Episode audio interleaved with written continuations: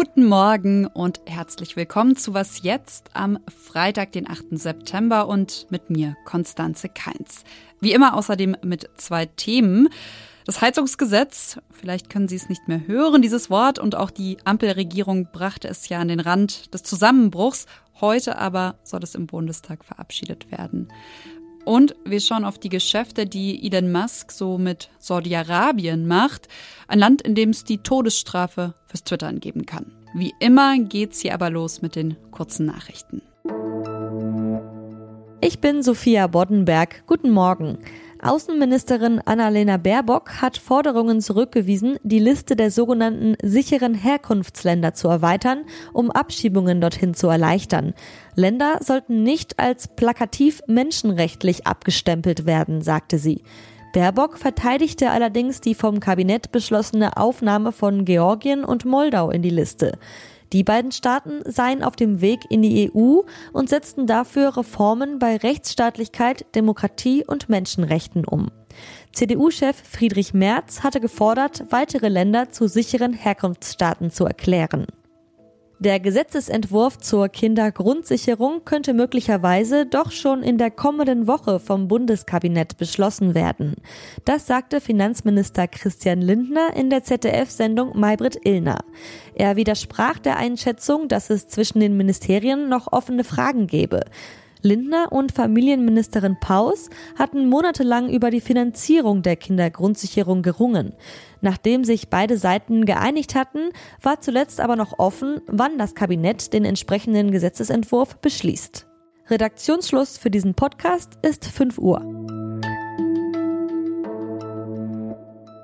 Eigentlich ein einfaches Regierungsgesetz. Und trotzdem, wohl noch nie in der Geschichte der Bundesrepublik brauchte es für so ein Gesetz so viele Anläufe und gab es so viel Streit, plus dann noch überraschende Wendungen und irgendwelche Hindernisse, wie beim GEG, e beim Gebäudeenergiegesetz oder einfach beim Heizungsgesetz.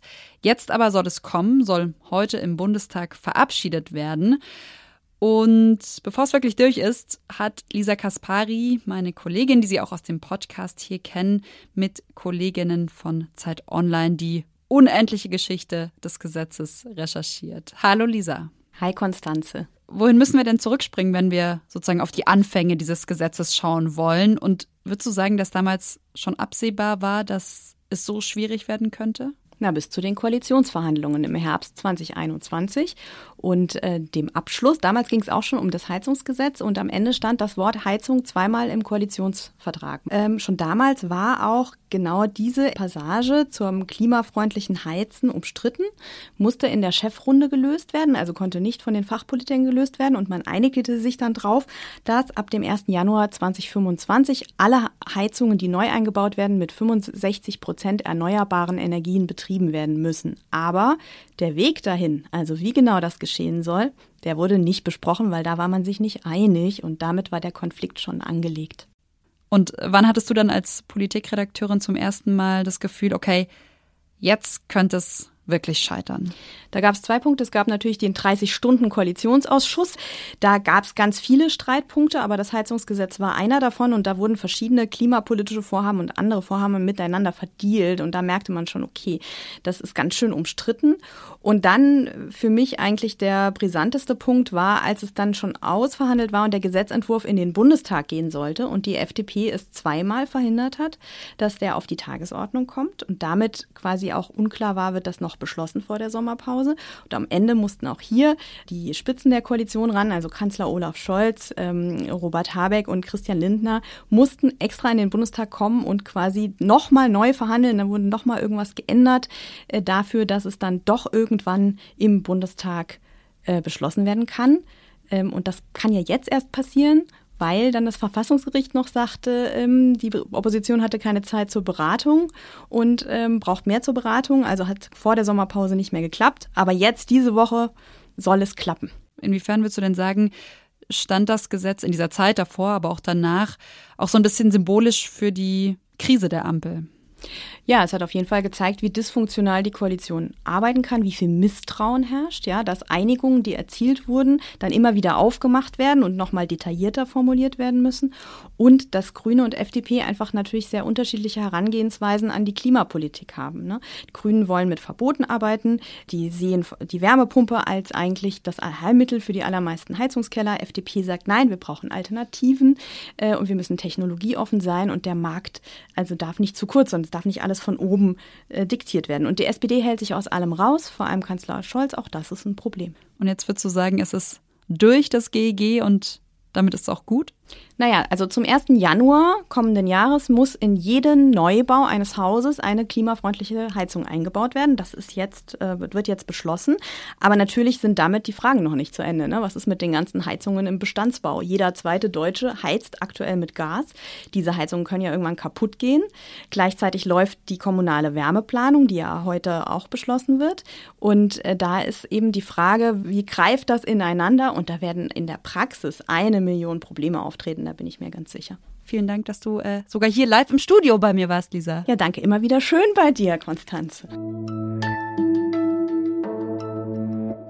Und sonst so? Unsere Hospitantin Mona Werner kennen Sie schon und heute hast du mir einen Song mitgebracht, Mona. Ja, genau, und den spiele ich auch mal kurz an.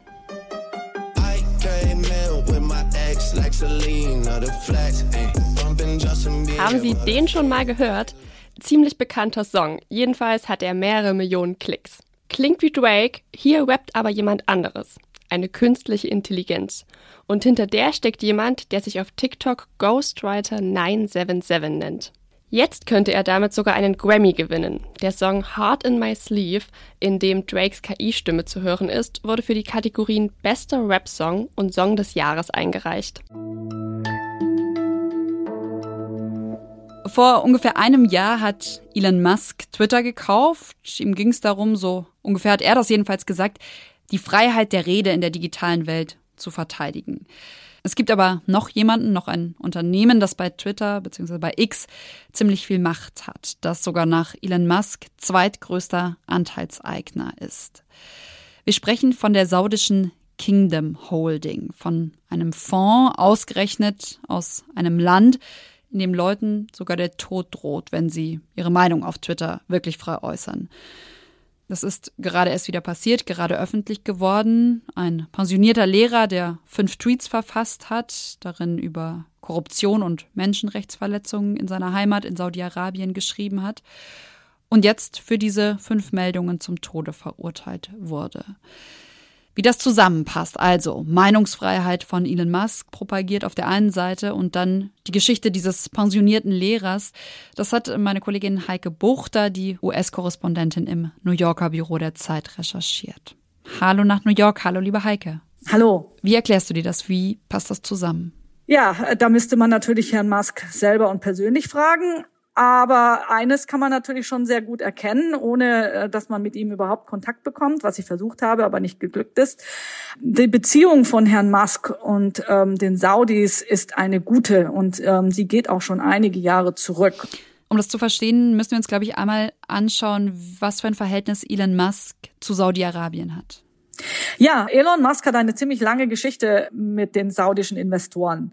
Und zwar äh, nicht nur bei Twitter, sondern eben auch bei seinem anderen Unternehmen Tesla. Da gab es 2018 seinen Versuch, Tesla von der Börse zu nehmen. Und er behauptet, die saudische Regierung unter Führung von Kronprinz MBS, Mohammed bin Salman, hätte ihm zugesichert, dass sie die nötigen finanziellen Mittel dafür aufbringen würden. Das Ganze hat dann nicht geklappt. Das, was die Saudis angeblich laut Musk damals ihm zugesichert hatten, haben sie dann ganz offensichtlich bei Twitter eingelöst. Das heißt, als er Twitter übernommen hat, hat er ja die Aktien der anderen Aktionäre zurückkaufen müssen, was nicht ganz einfach war, weil das sind ähm, erhebliche Mittel gewesen.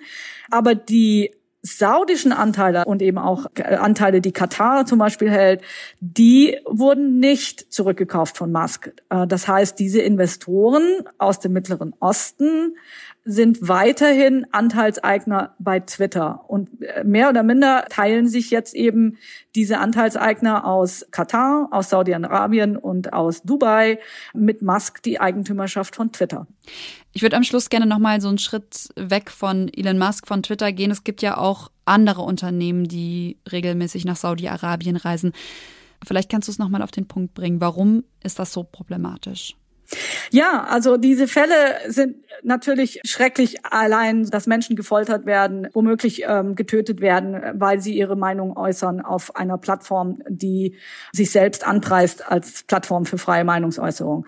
Aber was die Sache wirklich furchtbar macht, ist, dass ganz offensichtlich es in der Industrie und bei westlichen Regierungen wenig Interesse gibt, das weiter zu verfolgen. Wenn wir uns anschauen, dass äh, wenige Jahre nachdem der Kronprinz laut äh, den US-Geheimdiensten belegbar angeordnet hat, dass man den Journalisten Ajahn Khashoggi in der Botschaft in Istanbul auf bestialische Weise ermordet.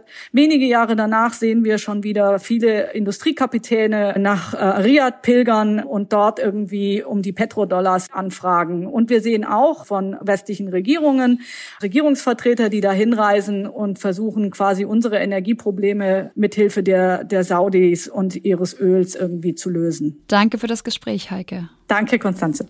Das war's von Was jetzt an diesem Freitagmorgen und von mir, Konstanze Keins. Ich wünsche Ihnen schon mal ein ganz schönes Wochenende und freue mich sehr, Ihnen ankündigen zu können, dass Sie morgen das große Comeback der Was jetzt Sonderfolgen erwartet. Hören Sie also auf jeden Fall rein. Ja, ansonsten hören Sie gerne wie immer heute Nachmittag das Update. Tschüss! Ach so, und unsere E-Mail-Adresse, was jetzt at zeit.de für Feedback, Kritik und Lob.